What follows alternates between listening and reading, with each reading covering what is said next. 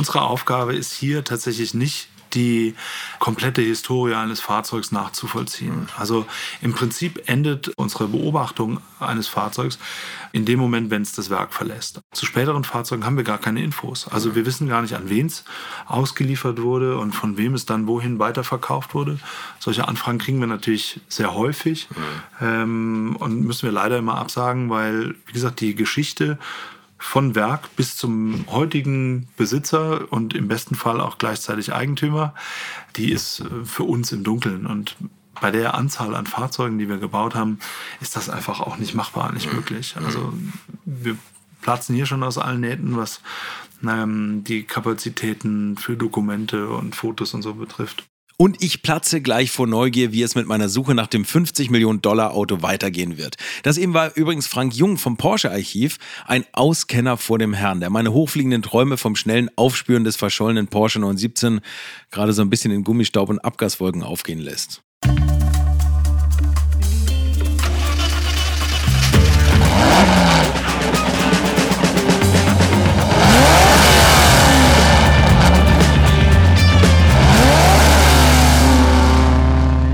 Moin Moin von meinem Schreibtisch in Hamburg und hallo zur vierten Folge unserer Jagd nach dem Jahrhundertrennwagen. Und passend zur Jagd geht es diesmal um Jäger und Sammler. Ich gehöre ja inzwischen auch fast so ein bisschen dazu. Ich höre mir übrigens gerade noch mal ein Interview an, was ich im Porsche-Archiv geführt habe. Damals war ich noch gar nicht auf der Suche nach dem 917, beziehungsweise nicht so richtig intensiv wie jetzt, aber irgendwie habe ich wohl damals schon gespürt, was da noch auf mich zukommen wird. Gibt es bei euch Lücken, die ihr ihr füllt und bekommt ihr Autos angeboten oder wenn ihr Autos sucht, wie guckt ihr, ob das ein Scheiß ist oder ob das wirklich der Originalität entspricht, die vorgegeben wird? Also Autos bekommen wir sicherlich relativ häufig mal angeboten. Mhm. Ähm, ist auch gut. Viele meinen dann, äh, ihr Fahrzeug ist so unglaublich besonders, ähm, dass es in der Porsche Unternehmenssammlung und sicherlich gibt es auch Fahrzeuge, da wäre es schön, wenn wir die hätten. Aber beim heutigen Marktwert wird es schwierig, auch für uns, das zu rechtfertigen. Ja, wir müssen aktuell schauen, dass wir vernünftig mit unserem Budget umgehen. Mal abgesehen davon würde ich jetzt auch hier nicht ähm, drüber sprechen, was für Fahrzeuge wir suchen. Schade. Ähm, ja. Ich hätte aber, einen. aber da, da würden wir uns ja selber die Preise kaputt machen. Ja, klar. Also ähm, das ist, glaube ich, das, das Problem. Naja, es gab schon immer, immer merkantile Interessen. Das ist auch nicht weg zu, zu diskutieren merkantile Interessen? Na, ich habe auch merkantile Interessen, nämlich die 50 Millionen Tacken für den McQueen Porsche. Hm. Aber vielleicht fange ich mal einige Etagen weiter unten an. Ich bin ja auch sowas wie ein Sammler. Ich sammle Infos. Aber natürlich auch Dinge, wenn sie mich anpieksten und wenn ich sie schön finde. Zum Beispiel hier. Kennt ihr eigentlich Automobilia Ladenburg? Da kann man immer mal gut im Katalog herumstöbern, wie es der Name sagt, verkaufen die seltene Sachen aus der Autowelt. Das geht von kleinen Kühlerfiguren los, über Fotos bis hin zu Rennanzügen, Helmen, Ersatzteilen und ganzen Autos oder Motoren, die sie da schon versteigert haben. So, was haben wir denn da? Ah, warte mal, ich flippe aus. Das gibt's doch nicht. Das sind ja, das sind ja Fotos aus der Zeit, aus der ich gerade was suche und drauf ist 917. Schau mal hier. Auf dem einen steht ein 917 in Galflackierung in der Boxengasse der 1000 Kilometer von Argentinien. Bezeichnet ist es mit Siffert Bell. Das sind die Fahrer. Ha, Wahnsinn. Warte mal, da gehe ich mal mit. Was geben wir denn da mal ein? 60 Euro. ich hab's. Warte, warte, warte. Hier ist noch ein, ein Porsche-Foto von Team Ustau auf dem Nürburgring mit Reinhold Jöst als Fahrer. 13 mal 18 und auf der Rückseite ein Stempel vom Porsche Werksarchiv. Ha, Mensch, da kann ich mein eigenes Porsche-Werksarchiv hier aufbauen. Da kommt man ja direkt in Shoppingrausch. Auch meins! Und jetzt guck hier, ein handsigniertes Foto von Willi Kausen mit seinem 917er auf dem Nürburgring. So, mehr kann man wirklich nicht bekommen. Also, mit meinem Budget. Ach, apropos Willi Kausen, den muss ich auch nochmal anrufen. Geht nicht ran. Ach, egal. Das Foto, das muss ich haben. Shit, überboten. Ach komm, scheiß drauf, das muss ich jetzt haben. Das war meine Frau. Hat mir einen Salbeitee gebracht. Ich soll mich mal zusammenreißen und nicht so laut rumkaspern und überlegen, was ich mir da zusammenklicke. Und dann stellt sie mir eine Jägermeisterflasche hin und fragt mich, ob ich die noch brauche oder ob sie die wegtun kann. Also bitte, was ist denn das für eine Frage? Das war ein Geschenk. Und hinten auf dem Etikett stehen alle Jägermeisterfahrer. Das ist ja wohl, das ist ja wohl auch ein Sammlerstück, das man in Ladenburg teuer verkaufen könnte. Ein Blick auf die Uhr sagt, noch zu früh für einen Jägermeister. Obwohl, ist es jemals zu. Na, lassen wir das. Aber die Flasche lassen wir mal schön hier stehen. So, Schluss mit Bieten. Eigentlich wollte ich auch nur gucken. Vielleicht versuche ich einfach mal beim Auktionshaus Ladenburg anzurufen. Da muss ich ein bisschen mehr erfahren über die Sachen, die sie da haben. Marcel Seidel heißt der Chef. Vielleicht klappt es ja und die haben aus der Sicht der Sammler eine Idee, wie ich weiterkomme bei meiner Suche. Gibt es da irgendeine Marke, die am besten funktioniert immer? Ja, gut, also die Firma Porsche und die Marke Porsche natürlich. Man kann schon irgendwo eine Tendenz ähm, in Richtung exotische Dinge und große Fangemeinde, also Ferrari, Maserati, äh, Lamborghini, Porsche, Mercedes-Benz, ja, dann geht es auch in die Vorkriegsabteilungen in Richtung Austro, Daimler und alles so, was, ähm, ja, wie soll ich sagen, was nicht an jeder Ecke rumsteht, ja. Ähm, es ist äh, mit Sicherheit auch irgendwo ein Generationenwechsel da, den man auch merkt. Also man merkt schon ganz deutlich, dass die oder unser Alter ja am Anfang, Mitte, Ende 40 jetzt äh, Geld hat und sagt, Mensch, ich erfülle mir da Jugendträume. Und das sind natürlich die Fahrzeuge, die man so als Kind auf der Straße gesehen hat und nicht die, die vielleicht der Vater oder Großvater mal gefahren hat. Schauen Sie nach der, eigentlich irgendwie nach der Echtheit oder so? Ich meine, teilweise haben Sie ja Rennfahrer, die Sachen einliefern, glaube ich sogar. Ne? Ja. Ja, also wir haben ähm, Nachlässe schon gehabt von Herbert Linge. Also die Originalität äh, lässt sich bei vielen Dingen eindeutig feststellen. Es gibt natürlich aber mittlerweile Mittel und Wege, wo man auch wirklich aufpassen muss, weil die Dinge so gut gemacht sind, dass sie irgendwo ähm, täuschend echt aussehen. Aber ich sage mal, in einer Auktion, wo wir dreieinhalbtausend bis viertausend Lots versteigern, äh, habe ich Reklamationen mit nachgemachten Dingen, vielleicht zwei bis drei. Und das sind nicht die, die hochpreisig weggehen, es sind meist die, wo man einfach nicht genau hinschaut und denkt, naja, wird schon stimmen, ja. Und genau da stimmt es dann nicht. Aber das hält sich sehr in Grenzen, Gott sei Dank.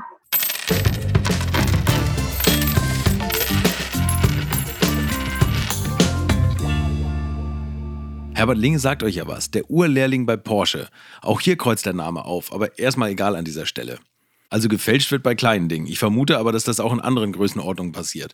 Und mit großen Fälschungen, da muss ich mich auch nochmal befassen. Aber es gibt doch auch komplette Nachbauten von Autos. In der letzten Folge haben wir ja gehört, dass Jöst sich einen 917 hat nachbauen lassen. Hm. Ich glaube, ich muss mehr übers Sammeln erfahren. Vielleicht führt mich das ja zu meinem Auto. Was sind das eigentlich für Leute? Kennen Sie eigentlich Ihre Kunden? Also können Sie ein bisschen was über die Psychologie dieses klassischen Automobiliersammlers sagen? Mm, es gibt mehrere Aspekte. Also einmal sind es nicht nur die klassischen Automobiliersammler, sondern die Leute, die ähm, ihre Fahrzeuge aufarbeiten, die ganz einfach Dinge oder Dokumente oder Ausstattungsdinge zu ihrem eigenen Fahrzeug suchen. Und dann gibt es die Leute, die einfach auch das sammeln, was schön ist. Also äh, von einer Kühlerfigur über ein schönes Verkaufsprospekt oder ein Verkaufskatalog bis hin zu irgendeinem Fahrerhelm. Ja? Also ich nenne mal ein Beispiel. Wir hatten jetzt in der letzten ähm, November-Auktion, also Herbstauktion, den ähm, 88er Helm von Ayrton Senna dabei. Und da kam ein Kunde auf mich zu und hat gemeint, naja, er stellt sich schon 80.000 Euro dafür vor. Und da habe ich, äh, hab ich kurz geschluckt und habe mir gedacht, naja gut, also der, als Senna gefahren ist, gab es ähm, nicht dieses, wie, wie, es heute gehandhabt wird, dass man praktisch im Training einen anderen Helm trägt wie im Rennen oder im offenen. Also die haben, glaube ich, pro Rennen jetzt ein Sebastian Vettel, glaube ich, drei Helme pro Rennen. Ähm, und Senna ist seine Helme ein paar Rennen gefahren. Dementsprechend wenig gab es davon. Dazu war es noch das erste Weltmeisterschaftsjahr. Und dann hat das Ding auch mit Aufgeld dann knapp 102.000 Euro gebracht. Ja. Äh, da war man dann richtig gelegen. Speziell suche ich übrigens jetzt nach einem Auto, habe ich ja gerade eben schon angerissen, ähm, in dem mhm. Steve McQueen mal gefahren ist und der im ja. Le Mans 1970 äh, gefahren wurde. Haben Sie schon mhm. mal aus, der, aus dem Umfeld irgendwas verkauft, zum Beispiel ein Rennfahrer-Overall oder sowas? Mm, wir hatten mal ein, also wir haben es nicht verkauft, leider Gottes, aber wir haben den Anzug gehabt, den der äh, Gegenspieler von dem damaligen ähm, Film Le Mans, also der Gegenspieler von Steve McQueen. Der Ernst Stahler. Äh, richtig, der Herr Stahler äh, hatte und da war auch der Helm dabei. Das ging leider nicht weg, hat mich gewundert, aber vielleicht auch äh, die richtigen Leute in dem Moment nicht auf die Webseite geguckt oder es wurde überlesen, übersehen. Aber so Sachen hatten wir schon. Wir hatten auch schon von Herbert Linge, äh, der war ja Double in diesem Film, hat einen Kamerawagen gefahren Da hatten wir das Drehbuch ähm, von diesem ähm, Film, das er auch ausgehändigt bekommen hat. Ich glaube, das hat dann knapp 7.500 Euro ohne Aufgeld. Also mit Aufgeld war das dann auch knapp bei 10.000 Euro. Ähm, so Sachen sind schon gefragt, ganz klar. Und einzelne Fotos von dem Film oder Negative werden richtig gut bezahlt. Ah, okay. Okay, was, was bringt so ein, so ein Negativ? Äh, also ich glaube, das teuerste von Le Mans, von dem Film, von dem Dreh, ich glaube, hatten wir schon 500 Euro für so ein kleines Negativ. In der wow. letzten Auktion ging was für 2000 Euro weg. Das waren Aufnahmen so ähm, hinter der Szenerie, also jemand, der praktisch Zugang hatte damals zu dem Filmdreh, der da im Backstage-Bereich Fotos gemacht hat. Ja. Aber das ist immer gefragt, also egal, was auch immer mit diesem Steve McQueen zu tun hat, Renngeschichte und Porsche, das läuft immer gut.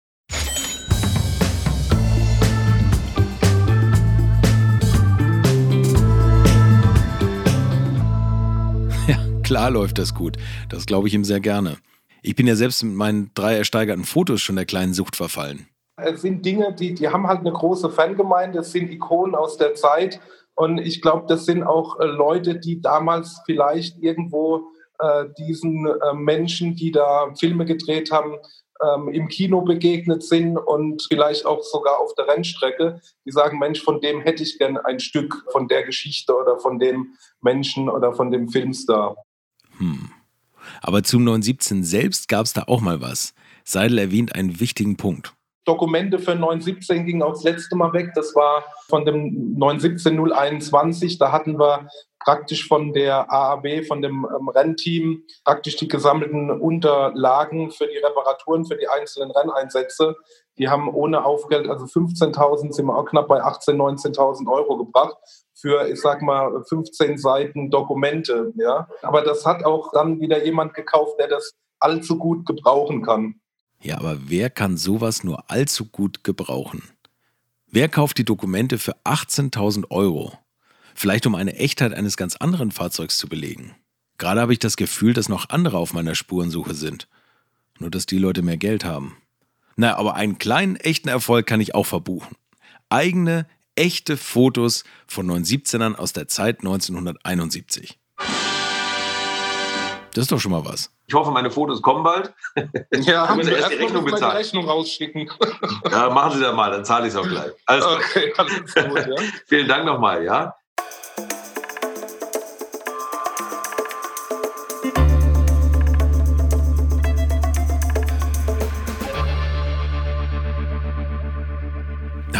Fällt da ein Zitat von Neil Corner ein, auch ein Rennfahrer, allerdings aus England.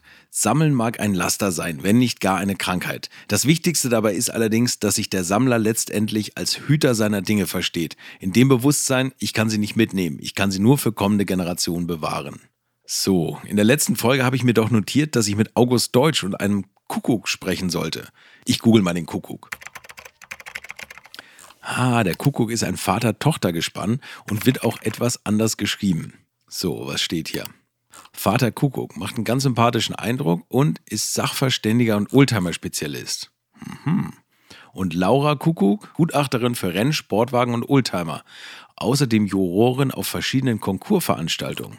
Ach komm, schreibe ich doch der Laura mal. Und August Deutsch, den habe ich schon mal für alte Schule gesprochen. Da erinnere ich mich, das war nämlich eine ganz nette Runde mit seiner Frau, ihm und der Sohn, der jetzt den Laden schmeißt, ist auch noch dazu gestoßen. Und August Deutsch, der hatte gerade eine schwere Erkältung auskuriert und Frau Deutsch, die war umso fitter und hat die ganzen Geschichten um einen ganz besonderen Wagen in ihrem Besitz miterlebt. Und die konnten zusammen ganz toll erzählen. Warte mal, das habe ich hier noch irgendwo. So, hier ist es. Ah, genau, damals ging es nämlich auch um einen 908.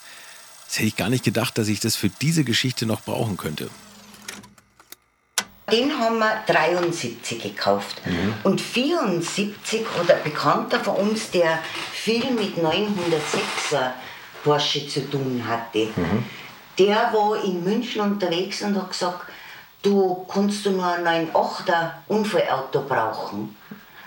Und der August hat gesagt, ich habe momentan kein Geld. Ja, ja da werden wir uns schon einig. den haben wir und der war ja einsatzbereit. Ja. Und dann haben wir den einmal auf Lager gelegt. Ja, das ist immer am besten. Also immer noch 9 oder 8 sollte man immer auf Lager haben. Ne? Das, und das war aber, also der war verunfallt und hatte aber auch eine andere Karosserie, oder? Der hatte irgendeine. Eine, ähm nein, nein, aber es war nicht viel. Und wieder ohne Motor und Getriebe, gell? Ach so, ah, okay, alles klar. Also ja. das, hat, das hat, hat, man ihn immer vorenthalten. Kann man, kann man sagen, was der gekostet hat oder ist das geheim? Na, geheim. Also ja, ich glaube, für das Auto haben wir 5000 Zoll D-Mark. Ach, das gibt's ja nicht. Ja. Aber das, das war damals so, oder? Die Zeit, ja. wo Rennautos, ja. die ihr Rennen hinter sich hatten, die, die wurden eigentlich mehr oder weniger verschenkt. Und ne? den, äh, die, äh, praktisch jetzt unser Auto, das haben wir praktisch mit Teile bezahlt. Ja, Mensch, die Sammler haben damals noch getauscht und mit Teilen andere Autos bezahlt. Jo, komm, hier hast du eine Kurbelwelle, krieg ich die Scheibenwischer von dir. Klar, aber nur ohne Gummis. Wie ein Bazar. Geil, aber weiter. Mein Mann hat im 908er Porsche sind ja Titangelenke drin. Ja. Und da wollten wir ein paar erneuern. Und äh, dann hat mein Mann gesagt, da fahr ich jetzt einmal zum Bach in der Nähe von München irgendwo. Gell? Auf alle Fälle ist mein Mann da hingefahren und hat gesagt, Herr Boch, haben Sie nicht ein paar Titangelenke für mein 9,8er? Dann hat der Boch gesagt, habe ich nicht, weil der 917er hat größere Gelenke, okay. für 9,8er hat er nichts. Aber mein Mann könnte einen ganzen neuen 17er kaufen. Oh Gott, Sie sind ja mit Autos zugeworfen worden. So, da hat mein Mann mich, da hat mein Mann mich angerufen und hat gesagt, du, ich könnte einen neuen 17er kaufen für 15.000 äh, Mark. Okay. Da habe ich gesagt, du bist ja verrückt. ja, das war 1970 rum. Das ne? kommt gar nicht in Frage. Was wollen wir mit einem neuen 17er? Schade, dass ich das gesagt habe. Mein Mann hätte ihn mitgebracht. Boah, ich bin fassungslos. Leute, wie kann man denn so ein Auto stehen lassen? Tja, Wahnsinn. Aber es war eine andere Zeit. Damals war das ein alter Rennwagen, es war nichts wert. August Deutsch hatte auch einen Mini-Rennstall und ist erst als gereifter Mann im fortgeschrittenen Alter in den Rennsport eingestiegen und er wollte einfach immer nur fahren. Also ging man pragmatisch mit der Technik um. Ja, die Autos sind nicht richtig geschlachtet worden, mhm. weil da sind ja super Teile drin. Die ja. Narben ist Titan, die Gelenke Titan, die Achsträger Magnesium. Das war alles in die Autos drin. Das ist Hightech. Das hat nicht, ja. niemand interessiert. Motor und Getriebe, die großen Teile raus ja. und das war's wo ungefähr ihr Wagen so viel wert war wie der Rest des Fahrerfeldes ja, wahrscheinlich. Ja.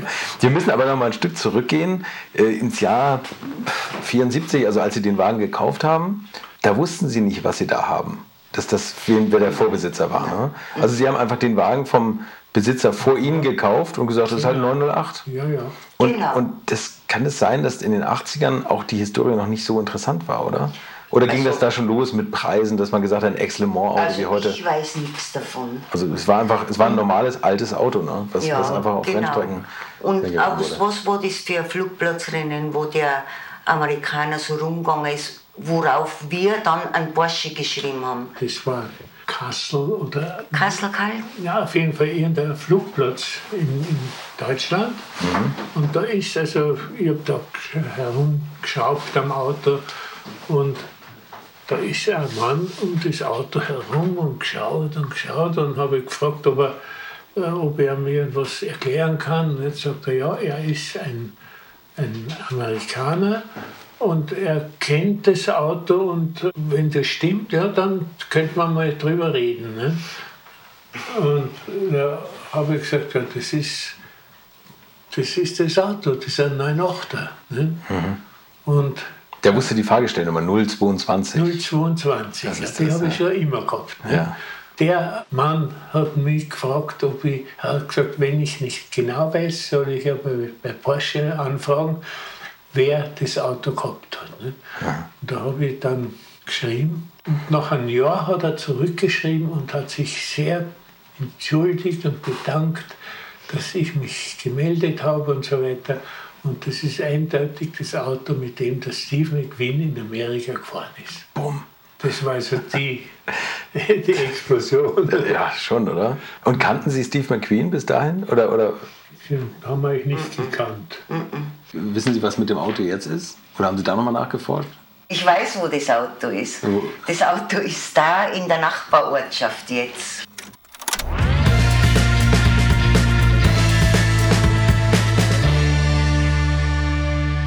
Ey, mich laust der Affe. Dann haben die Deutschs also D908 von Steve McQueen, der als Kamerawagen von Herbert Linge gesteuert in Le Mans fast auf Platz 8 gefahren ist. Wahnsinn, oder? Also den kann ich schon mal von meiner Liste streichen, aber mit dem 917 ist der eh nicht zu verwechseln. Also jetzt brauche ich erstmal einen Schnaps. Diese riesige Jägermeisterpulle aus dem Keller, keine Angst. Ich mache jetzt nicht auf Pandemie Abregie. Die Flasche habe ich irgendwann mal von Ecki Schimpf bekommen. Der ist nämlich selber einer der verrücktesten Sammler unter der düsteren deutschen Wintersonne. Auch wieder so ein weißhaariger, superfitter Ex-Rennfahrer, der einfach mal Porsches sammelt. Und Fords und BMWs und Alphas und Formel 2 und Formel 1. Nämlich alle möglichen Autos, die mal in Jägermeister Orange gebrandet rumgefahren sind. Der kauft die gerade wieder alle zurück und stapelt sie bei sich in Braunschweig in einer Halle. Da stehen die wie so Matchbox-Autos bei uns in der heimischen Vitrine rum. Es ist unfassbar, wie es da aussieht. Die Wände sind übrigens schwarz gestrichen und da kommen die orangenen Autos immer noch mal besser zur Geltung.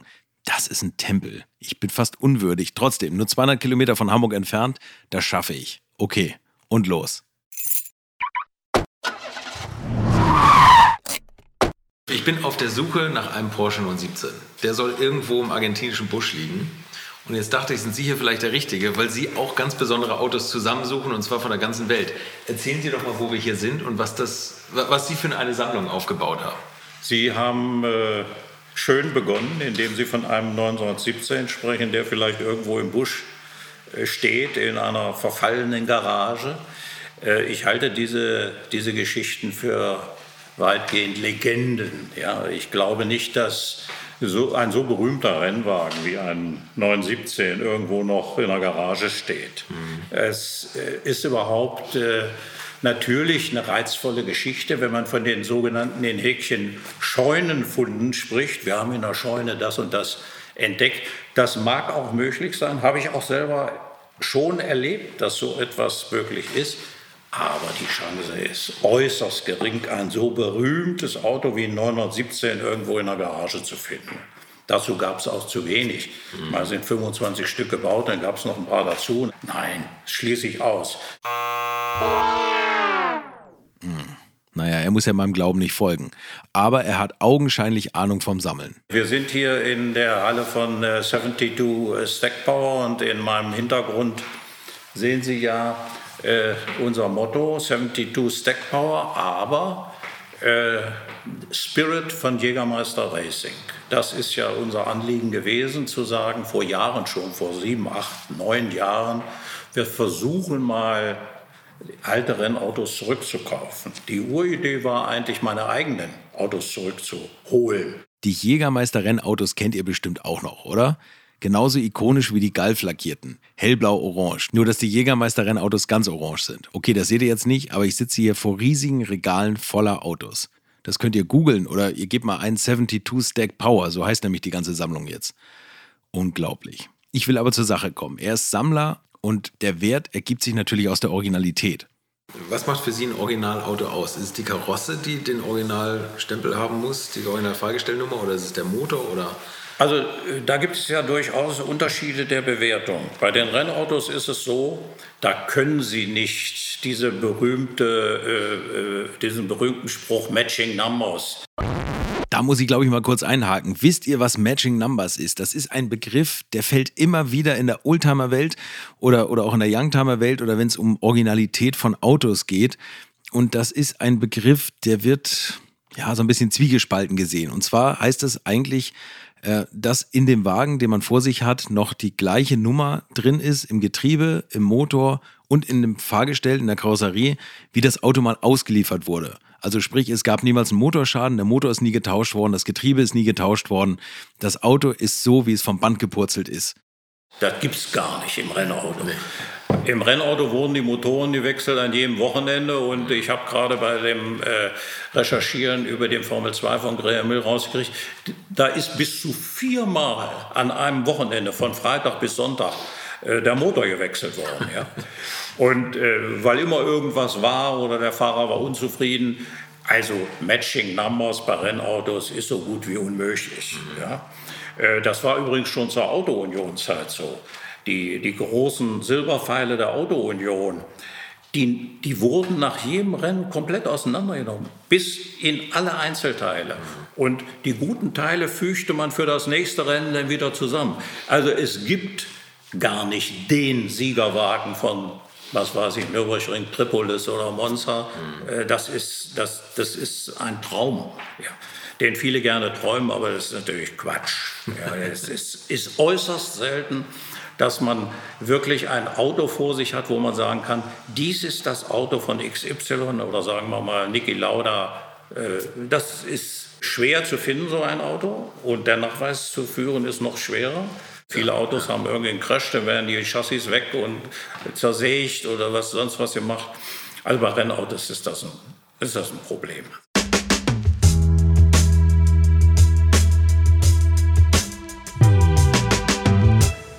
Oh, mir schwant, das wird noch schwierig. Das hört sich doch stark nach Fahrzeugteile-Tetris an. Wenn es passt, dann passt's.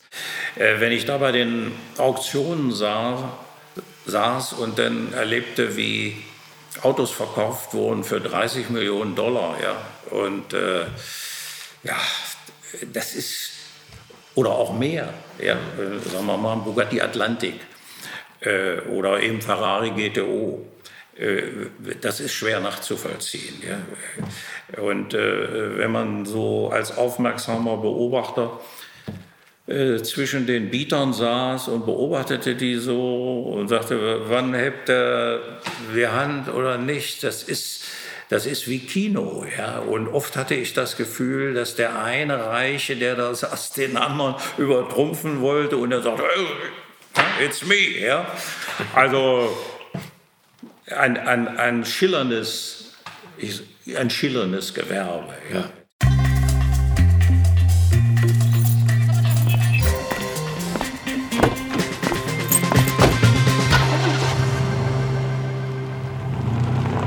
So, ich bin auf dem Rückweg nach Hamburg. Ich kann ja am Auto immer ganz gut nachdenken, beziehungsweise das machen, was ich für Nachdenken halte. Gerade auf der Autobahn lenkt bei mir das Rückenmark und das Rest hin kommt richtig in einen Flow, Dafür muss aber Ruhe in der Kiste sein. Na gut, Radio geht. Ich hege romantische Gefühle für Autos. Für mich wäre ein Auto der optimale Beziehungspartner. Mit dem möchte ich zusammenleben, mit dem möchte ich meine Freizeit teilen, mit dem möchte ich zusammen sein. Ich habe alles Mögliche ausprobiert. Ich hatte schon eine Freundin, ich hatte auch einen Freund und habe dann im Laufe der Zeit gemerkt, dass da halt einfach irgendwas fehlt. Oha, interessantes Nachmittagsprogramm. Aber ist es nicht das, was Sammler für ihre Sammlung empfinden? Hm, keine Ahnung. Oh, eine Nachricht von Annette Abaci. Hey Carsten, hab von deiner Suche gehört. Wenn du willst, treffen wir uns auf Abstand von Auto zu Auto. Oh, es macht die Runde, dass ich auf der Jagd bin. Sie ist Consultant, also eine Beraterin, und zwar für ein Spezialgebiet, das Investment in alte, wertvolle Fahrzeuge. Es wird zwar schon dunkel, aber das Angebot lasse ich mir nicht entgehen.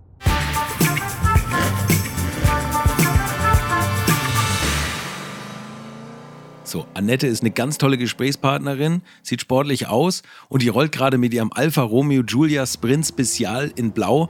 Das ist ein Sportwagen aus den frühen 60ern auf dem Parkplatz im Hafen ein in Hamburg. Und ähm, sie nennt den Wagen übrigens Alfinchen. Und das fährt die Frau im Alltag. Also Alltag. Sie hat kein neues Auto. Wenn sie was Neues fahren will, dann leitet sich das bei ihrer Mutter. Also ob ich so mutig wäre, das weiß ich nicht. Sag mal, du hattest Termine mit Sammlern, die, die, wo du die Sammlungen einschätzen sollst? Ach ja. Und ich besuche die in regelmäßigen Abständen, weil der eine zum Beispiel möchte sich von Autos trennen und da sind wir immer wieder am gucken, was kann man da jetzt machen. Es geht immer letztendlich um den Marktwert. Und da bin ich ja nur beratend zum Glück tätig und da ist meine Funktion dann sozusagen, sie davon zu überzeugen, entweder äh, die Vorstellung, was den Preis angeht, zu überdenken oder sich halt mit dem Auto noch weiter anzufreunden. So. Und bei dem, bei dem anderen ist es so, der, das ist so jemand, das ist ein ganz begeisterter Auktionskäufer, was ich ja persönlich auch ganz genial finde. Mhm ist dann aber manchmal in seiner Begeisterung, das sagt er wirklich selber so, lässt sich so mitreißen und kauft dann, ich sag jetzt mal Zeug. Und, und, immer wenn ich dann bei ihm bin, sage ich, ey, sag mal, da hast du mir ja gar nichts von erzählt. Ja, er sagt dann, ich kann dir auch nicht alles erzählen. Ich sage, nee, das war ja auch nicht so gemeint mit seiner Frau, denn sie immer schon so Augen. Ich sage, was willst du damit? Ah, den fand ich so süß. Oder, ah, das war ein Schnäppchen. Und da, weißt du, da brauchst du dann ja auch sozusagen eine Regelmäßigkeit, um das Ziel, was wir mal gemeinsam festgelegt haben, irgendwann mal zu erreichen oder ein Teilziel zu erreichen oder zu sagen, nee, komm, also diese 50 Autos, die fassen wir nicht an, das vermachst du, wie du willst. So, und das ist ja ein stetiger Prozess. Ist natürlich auch hochvergnüglich. Ja, ja, und ähm, aber was ist das Ziel von so Sammlungen? Also, Ganz unterschiedlich. Okay. Du, also es, und die kommen auf dich zu und sagen, ich möchte gerne Autos sammeln oder fangen die mal Nein. an? Weil das, das nee, da musst du dir, entschuldige, dass ich dich unterbreche, Nee, nee, aber ich, da musst du dir nichts vormachen. In dieser wunderbaren Welt, in der ich mich ja nun unbedingt tummeln wollte, nämlich äh, in der Welt der, der, der Herrenspielzeuge, wie ich das immer so gerne so nenne, ähm, du, absolut muss ich proaktiv sein. Immer. Also Konkursveranstaltungen, Schloss du Classic Days zum Beispiel. Wo die Stehtische stehen. Genau, wo viel gestanden wird und wo man sich dann unterhält oder Abendveranstaltungen und so weiter. Äh, Da unterhält man sich dann und dann ähm, erzählt man auch, Mensch, und ich habe dies und ich habe das und so. Und dann frage ich genau, wie du mich jetzt auch fragst, Mensch, und wie sind sie denn darauf gekommen? Und dann höre ich mir dann so die Geschichten an. So, und manchmal kommt dann, ach, naja, und ich bin aber am Überlegen, ob ich nicht modernere Autos und mich von dem und dem trenne. Und das ist dann ein Grund, im Kontakt zu bleiben und das eine oder andere mal nachzufassen. Also es gibt ja ganz verschiedene Typen und das ist ja immer so im Leben. Ja, und es gibt Typen wie mich, die keine Kohle haben und den teuersten Rennwagen der Welt suchen. Okay, aber wie sieht es derzeit überhaupt mit dem Interesse an alten Autos aus?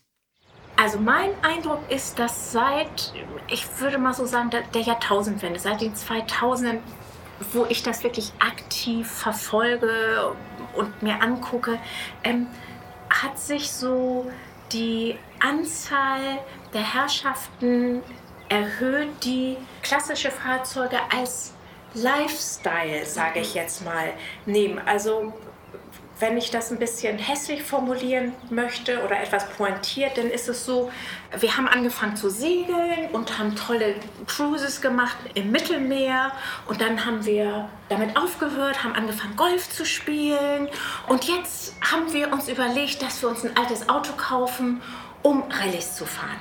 So, und das ist das ist, finde ich, absolut legitim. Und dass so jemand sozusagen ein Auto als Vehikel nutzt, um soziale Kontakte zu knüpfen oder sich zu präsentieren oder auch mal Spaß in Italien oder so zu haben, finde ich, ist völlig in Ordnung. Ja, aber unter Sammlern spielt der Preis eine wichtige Rolle. Beim nächsten Thema, Ja. wie die Preise entstehen. Ähm, das ist ja wie bei Kunst, ist alles einzigartig, wenn es nicht auch eine Fälschung ist. Ne? Also es wird nichts mehr nachgemalt von verstorbenen Künstlern, außer vielleicht von zeitgenössischen oder sowas.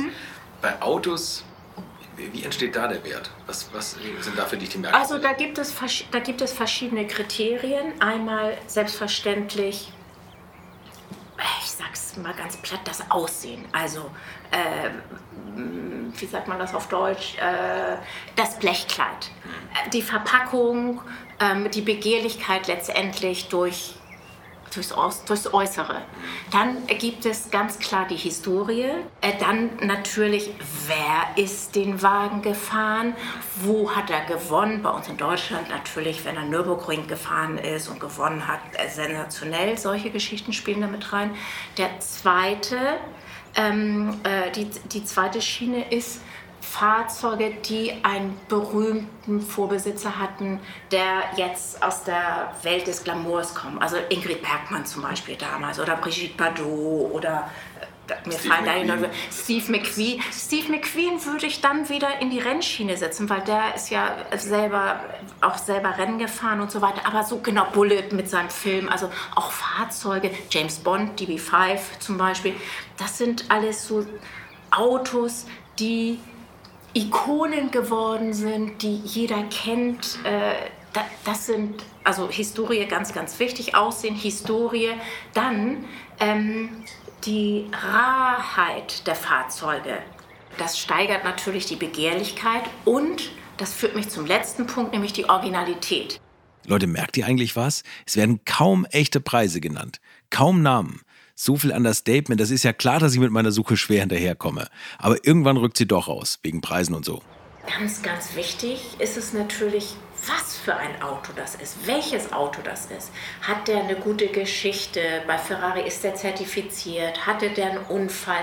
Also das ist ja, wir gucken uns ein Modell an, aber da gehen auch die Preise je nach Zustand und je nach Historie von bis. Das darfst du immer nicht vergessen. Das ist, ich weiß, bei den 250 GTOs, da ist auf Auktion von 35 Millionen bis, glaube ich, 45 Millionen. Also jetzt in diesem Hochpreissegment, aber ich muss dir mal vorstellen, 10 Millionen Unterschied für das gleiche Modell, von dem ja nur, was, wie viel wollen da gebaut, 39 oder was? Ja, genau. Äh, da musst du wirklich immer vorsichtig sein mit solchen Aussagen. Also bitte immer, es kommt immer auf das einzelne Fahrzeug an. Wobei, wir sprechen jetzt vom 250 GTO, teurer geht es ja kaum noch. Tja, und mein 917 hat eine so tolle Geschichte, deshalb wird er auch auf dieser Strecke die Ferraris überholen und siegreich über die Ziellinie fahren.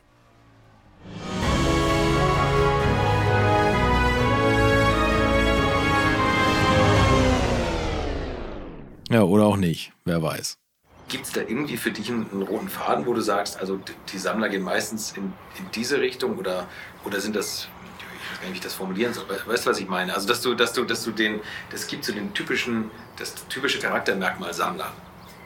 Gibt es da irgendjemanden für dich oder, oder also, wo du die alle über einen Kamm scheren kannst? Was ich sagen kann, ist, dass Sammler, die auf Auktionen kaufen, dass ich da relativ gut typisieren kann.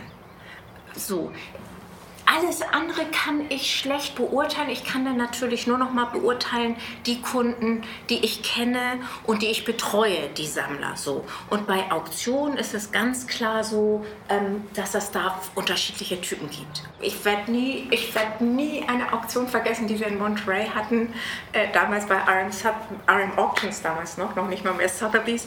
Ähm, da ging es um ein Fahrzeug, ähm, Ferrari äh, der 275 GTBC, also ein Sportrennwagen, relativ teuer. Und es gab wirklich ein Bietergefecht, was natürlich der Traum eines jeden Auktionshauses ist. Grandios. Und es stellte sich heraus, es war ein Bieter am Telefon mit uns am Telefondesk und ein Bieter, der in der zweiten Reihe saß.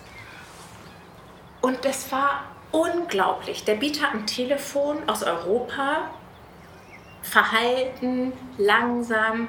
Der Auktionator, ich weiß nicht, wie oft er runtergezählt hat, gesagt, so jetzt entweder Gebot oder wird das, der Wagen wird zugeschlagen. Und der Herr, der kam aus Texas, der Sammler, der hat Party gemacht. Der hat wirklich da die ganzen Reihen unterhalten, hat gesagt, the car goes to Texas, here, look at me, look at me. So, das ist uns Europäern, wenn ich das verallgemeinern darf, eher unangenehm. So, weil wir ja doch ein bisschen die Neidgesellschaft haben.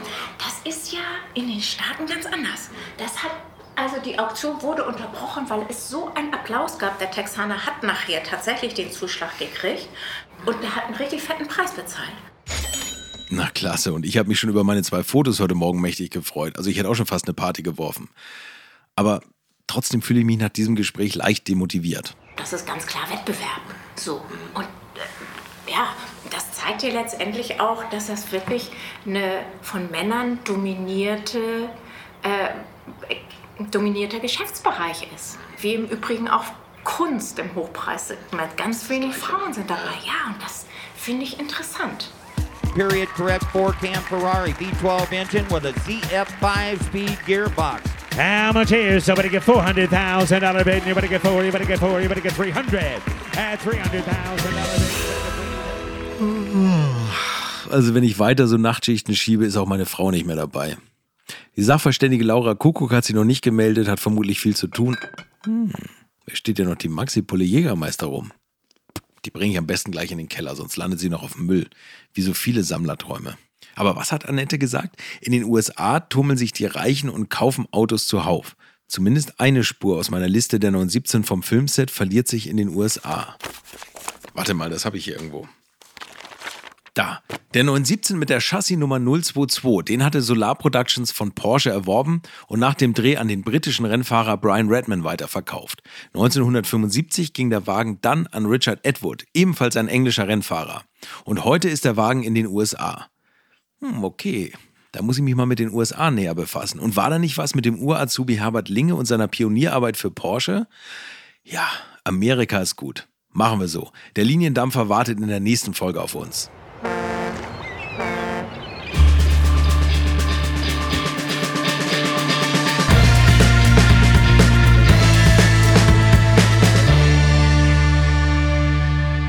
Das 50 Millionen Dollar Auto. Mit mir, Carsten Arndt. Produziert von den Wake Words Studios. Redaktion und Texte Lutz Neumann. Redaktionelle Mitarbeit Carsten Weichelt und Elena Lorscheid. Korrespondentin Südamerika Catherine Flores. Schnitt und Sound Philipp Klauer. Cover Alex Schaffner. Executive Producer Wakeword Christoph Falke und Sven Rühlecke. Hallo nochmal. Wie ihr vielleicht merkt, ist dieser Podcast in Zeiten der Pandemie entstanden und stellt daher auch unseren damaligen Kenntnisstand dar. Danach ist viel passiert, was wir leider nicht mehr berücksichtigen konnten.